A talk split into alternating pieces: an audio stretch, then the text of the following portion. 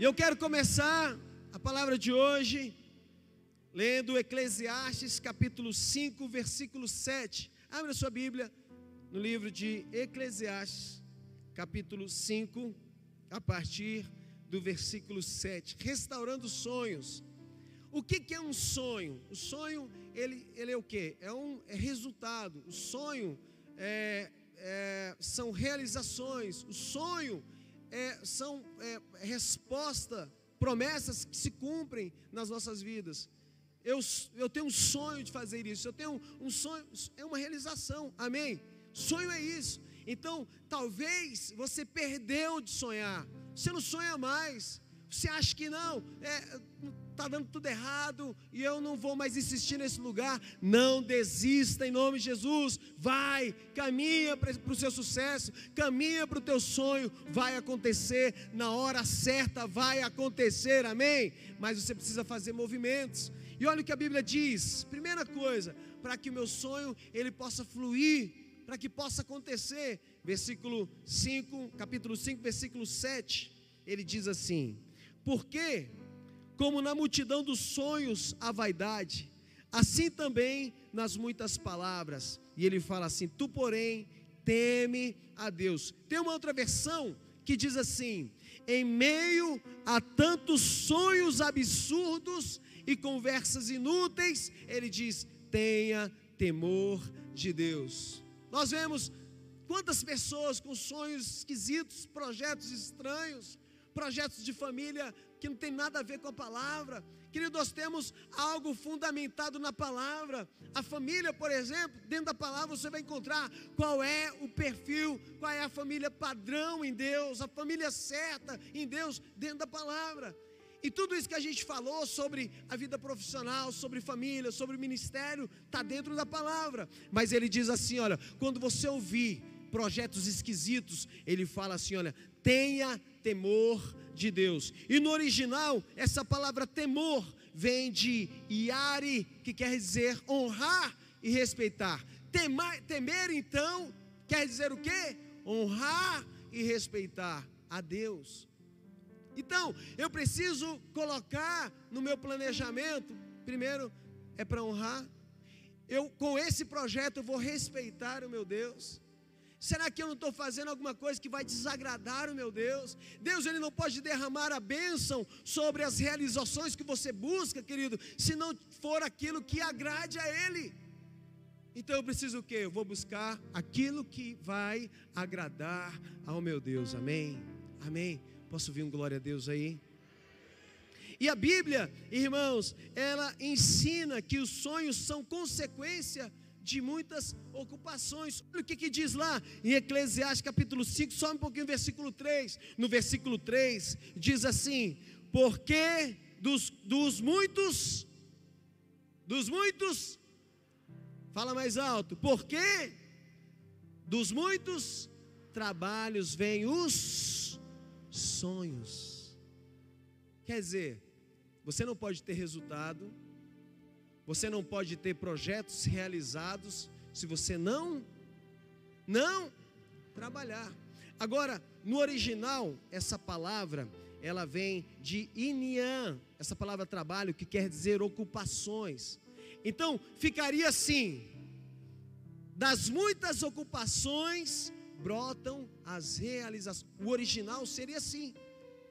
A tradução desse versículo seria assim: olha, das muitas ocupações brotam os seus sonhos, as realizações da sua vida. O que, que ele está falando para mim? Eu não posso ter uma mente preguiçosa, eu não posso ser uma pessoa inerte, eu não posso ser uma pessoa parada. Eu, ele diz assim: olha, muitas ocupações, não pare. o ditado do mundo diz o que? Que mente parada é o que? É uma oficina de Satanás. Não está na Bíblia, mas é um ditado. Mente vazia é oficina do diabo. Por isso você precisa o quê? Viver em constante atividade. Eu vou orar, eu vou correr atrás, eu vou planejar, eu não vou parar, eu vou, eu terminei um projeto, agora eu vou iniciar um outro. Eu estou com um projeto, mas mesmo estando com esse, agora eu vou, mesmo com esse, eu vou iniciar um outro. Eu não vou parar. Das muitas ocupações, ele diz o que? Brotam sonhos. Tem como você realizar alguma coisa maravilhosa na terra se você não trabalhar.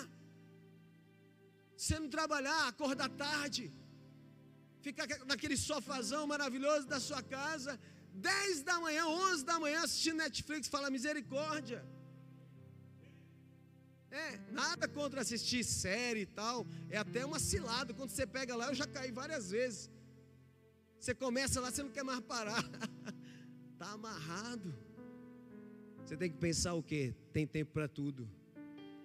Tem tempo, tempo, meu tempo de descansar, de chamar a minha família para assistir um filme. Mas quando for no dia seguinte, eu vou acordar seis da manhã, eu vou acordar cinco da manhã e eu vou lutar pelos meus sonhos. Amém. E não é só um sonho financeiro, é sonho pela tua família. O que, que você tem feito? Qual é o projeto que você tem feito? Está aqui. Qual é o projeto familiar? Qual é o projeto financeiro? Já pensou em fazer uma faculdade? Pastor, não tem dinheiro. Posso dizer uma coisa, que irmãos? Tudo que a gente começou, nós não começamos com dinheiro. Deus tem nos agraciado com os negócios, mas a gente não começou. Eu nunca pensei, eu comecei o que? Vendendo uma plaquinha, um imã de geladeira que eu comprava 20 centavos e eu vendia a um real de porta em porta. Começou assim. Aí você vai falar, pastor, mas eu não trabalho. Deus querido, Ele não está. Tem pessoas que falam assim, pastor, eu preciso do emprego. E eu falo, irmão, você precisa de trabalho. Não fica nessa cilada. Tem algum dom que você tem. Eu não sabia, querido, vender. Eu, eu comecei a vender nas circunstâncias. Quando a minha esposa falou assim: Olha, pass... nós, amanhã vai ser a última refeição do dia. O que? Eu vou deixar minha família passar necessidade? Eu vou para a rua, eu vou vender plaquinha. Foi assim que começou. E aí hoje, querido, depois de quantos anos, mas demorou para cumprir as promessas. E daí não é no meu tempo, é no tempo de Deus. Eu não vou é parar, eu não vou é me acomodar, esperar o inimigo acabar com a minha família, destruir a minha casa. Eu não vou ficar de braços cruzados, eu vou para a luta. Amém, irmão?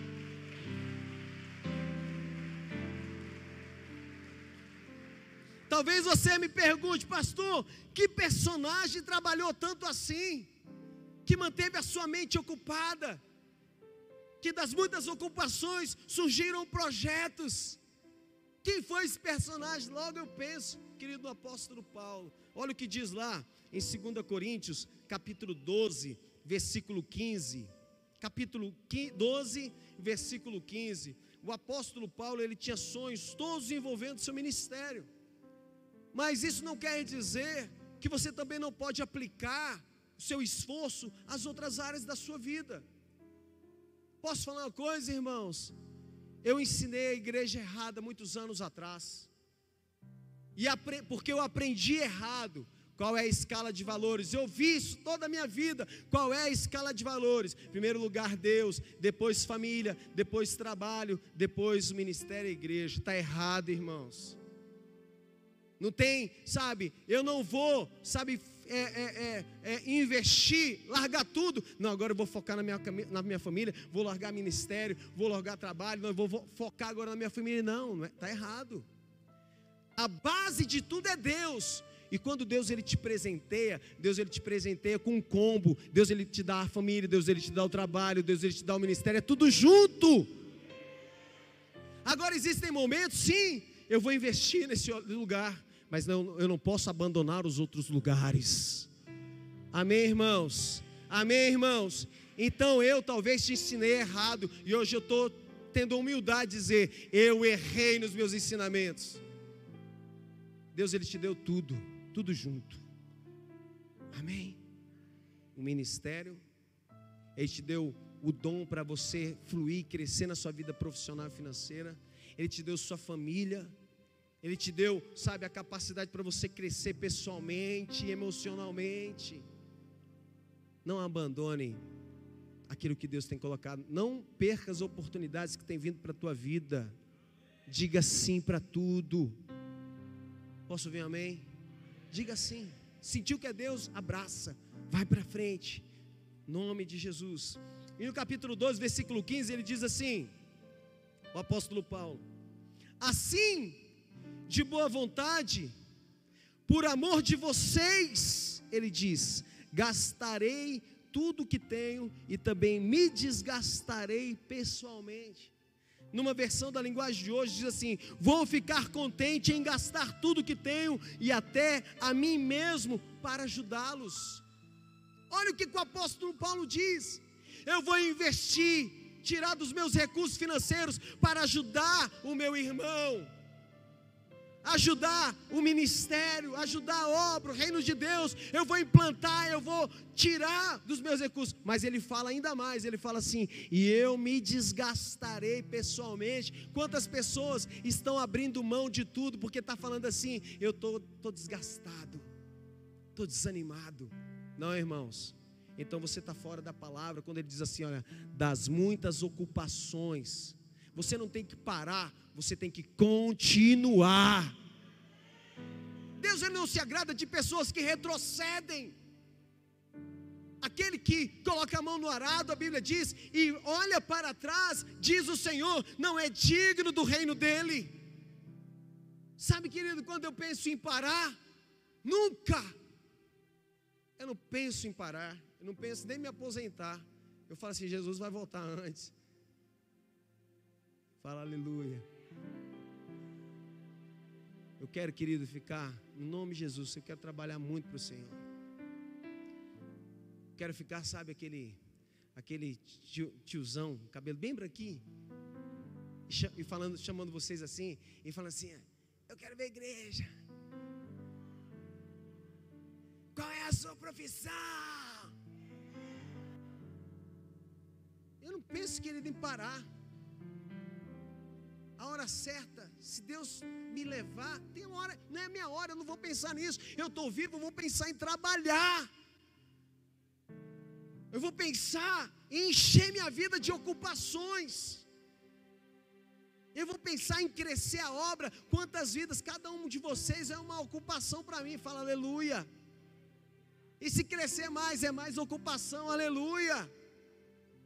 E é assim que nós temos que ter a nossa mente, precisa estar ocupada no reino de Deus, naquilo que eu tenho projetado no Senhor, fazendo aquilo que agrada o Pai, não aquilo que me agrada. Mas muitas vezes também o que me agrada, Deus ele vai aprovar. Existem projetos seus pessoais que Deus vai aprovar e Deus vai te abençoar porque porque o seu pedido ele foi bom. Não foi um pedido mal, foi um pedido bom e Deus vai te honrar em nome de Jesus. Amém, amados. Agora, nem sempre o apóstolo Paulo foi esse ilustre personagem de determinação em fazer o reino de Deus crescer, expandir. Pelo contrário, o apóstolo Paulo antes era o temível Saulo que perseguia a igreja, que perseguia os cristãos. Então, deixa eu te falar uma coisa até, até em relação ao Saulo, tem pessoas que por falta de conhecimento não leram as escrituras, diz assim: Deus mudou o nome de Saulo para Paulo. Não, Deus não mudou o nome de Saulo para Paulo. Não tem isso na Bíblia. Saulo, ele tinha os dois nomes, Saulo e Paulo. Saulo, ele era o que? Ele usava esse nome é, é, é, hebreu para atingir os fariseus por causa do rigor da religião daquele povo e ele usava o nome Paulo para alcançar os gentios. Era romano, filho de romano. Então, irmãos, Deus ele vem e chacoalha a vida de Saulo quando ele estava perseguindo a igreja. Faz ele ficar cego, perde a visão durante três dias. Jesus olha para Saulo e diz assim: Saulo, por que você me persegue? Jesus ele visita Saulo então ele vai para a casa de um servo de Deus chamado Ananias. Lá em Atos capítulo 9, versículo 15, o Senhor revela o futuro que projetava para o recém-convertido Saulo de Tarso. Ele revela: olha, você vai anunciar as boas novas. Você vai falar do meu amor para as nações, e eu não conheço, querido, nenhum outro profeta, um apóstolo tão poderoso, que trabalhou tanto pelo reino de Deus, que não se cansou. Olha o que diz em Coríntios 12: eu me desgastarei, eu vou gastar tudo que eu tenho para ajudar o reino, e me desgastarei pessoalmente. Você acha que ele tá, não estava cansado?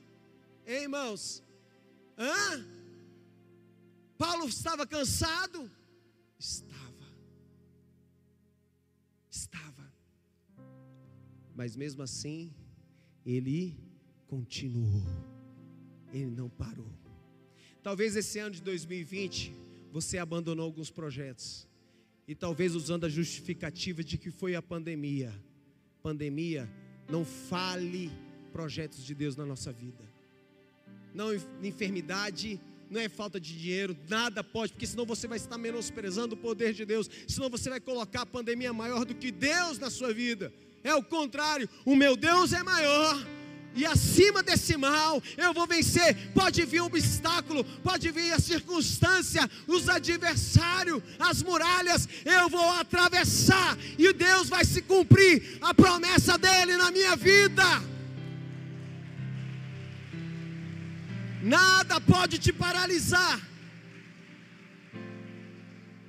Olha o que diz no versículo 15 de Atos 9: Este homem, porque Ananias ele não queria orar por Saulo. Peraí, esse daí foi aquele que perseguia a igreja, que matava os cristãos, inclusive Estevão.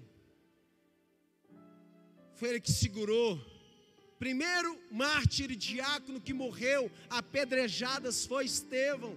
Quem estava segurando, quem deu ordem ali apedrejar foi Saulo. Irmãos, Deus ele te escolheu do jeito que você está, do jeito que você é. Mas Deus ele quer te usar uma, com uma forma muito maior do que a que você está. Amém. Olha o que diz a Bíblia no versículo 15: Este homem é meu instrumento escolhido para levar meu nome perante os gentios e seus reis e perante o povo de Israel. Deus, querido, ele não escolheu somente os profetas, somente os apóstolos para fazerem algo extraordinário, ele escolheu você também para mudar o mundo. Amém. Deus escolheu Saulo, perdido, matador de cristãos, converteu o coração dele. E hoje Deus, ele está te levantando, querido, para você mudar a sua geração. Primeiro ensinamento: muitas ocupações. Não pare seus projetos. Coloque mais e coloque mais, com responsabilidade, sem abandonar outro, sabendo administrar um por um, sem, querido, descontrole nos lugares. Se você não der conta de, de, a, a, trabalhar nos dois ou três, foca em um, mas faça bem feito em nome de Jesus. Amém? Posso ouvir glória a Deus aí? Acontece, querido, que as dificuldades da vida por vezes enfraquecem nosso espírito, chegando quase a matar os nossos sonhos. Houve momentos na minha vida que eu falei assim: agora tá, me perdi, agora está acabado. Mas eu lembrava da promessa, eu lembrava da voz do Senhor. Houve momentos, querido, que nós já falamos aqui lá atrás, de eu querer entregar o meu ministério umas três vezes e eu me arrependo. Como eu, eu tenho vergonha disso. Não, está pesado. De chegar e querer entregar para o bispo Hugo. Não, queridos, isso é uma vergonha. Eu não faço isso nunca mais. Um amém só? E você também não pode fazer. Você não vai entregar. Você não vai abandonar. Você vai avançar em nome de Jesus. Amém. Quando nós olhamos para a história de José, José viveu esta situação quando, após os gloriosos sonhos que ele teve, ainda na casa do pai, ele teve que passar o quê?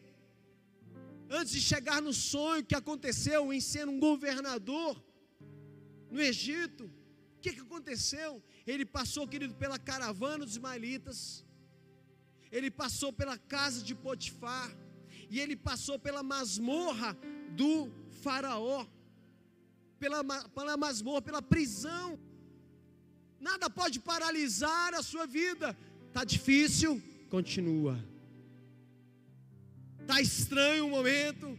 Busque a Deus, continue, não esqueça aquilo que Deus revelou ao seu coração, aquilo que Deus mostrou para você. Não esqueça os projetos que você escreveu, que você diz: "Não, eu tenho fé no meu projeto, eu vou acreditar, seja o que for, creia. Vai acontecer". Mas não é no seu tempo, é no tempo de Deus. E o tempo de Deus, querido, é o melhor tempo em nome de Jesus Cristo. Amém. Amém.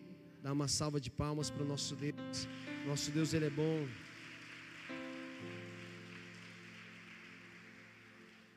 Nós olhamos lá para a história de Abraão, lá em Gênesis capítulo 12, e ele fala assim: Deus olha para Abraão, ele fala: Farei de você um grande povo e te abençoarei.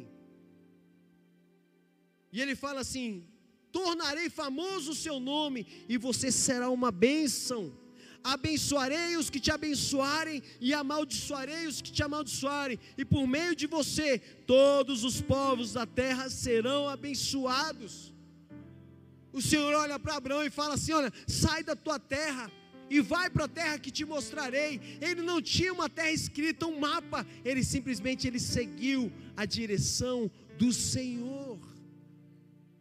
Você sabe quando eu, eu deixo Brasília, por causa de tudo aquilo que a gente já falou do meu testemunho, eu saio de Brasília com uma mochila, com um violão e a minha Bíblia. Eu peço a benção para minha mãe, me dá sua benção. Mãe é difícil de largar, né? E ela, tem certeza? É aquele jeito de mãe, não, não sei o quê. Se você não for determinado, você fica. Fala aleluia. Não, filho, eu vou fazer um puxadinho aqui. Vem você, sua mulher. E vem esse puxadinho e cresce. Fala aleluia. Tem até um tempo. Pode até ficar. Mas você não pode acomodar. Você tem que entender que tem algo melhor para você. Amém? Tem algo melhor, tem algo maior para a sua vida. Amém? Posso ouvir um amém? E aí minha mãe foi, falou assim: não, tá bom, e me liberou. Eu saio, querido, de Brasília com o meu violão. Eu não abri a mão do meu violão, meu violão vai. Minha Bíblia vai, minha mochilinha vai. Eu saio. Sem, só com a fé.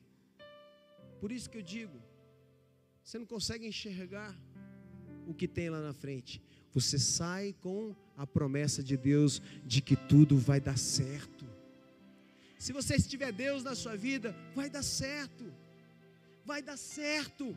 Você não será abandonado. Você pode passar por humilhações, por vergonha nessa terra.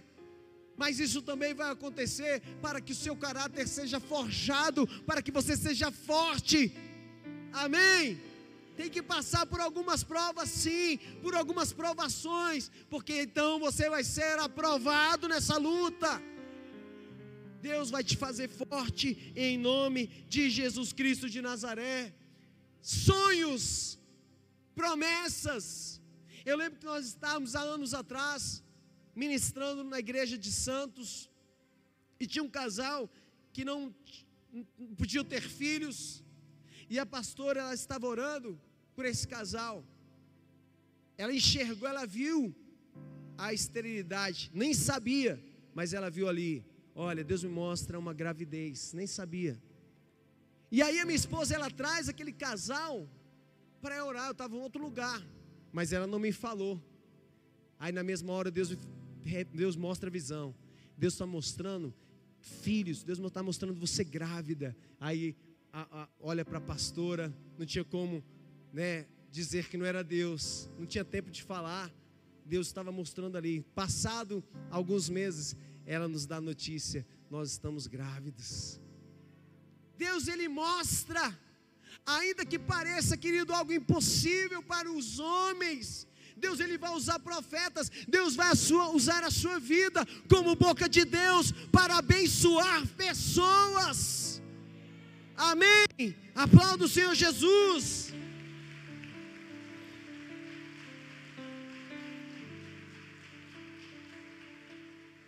Muitas coisas atrapalham o nosso projeto.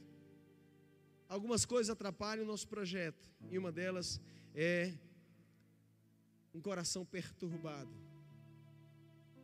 Um coração que ouve voz de tudo quanto é lado, não tem uma direção, não, não tem a direção em Deus.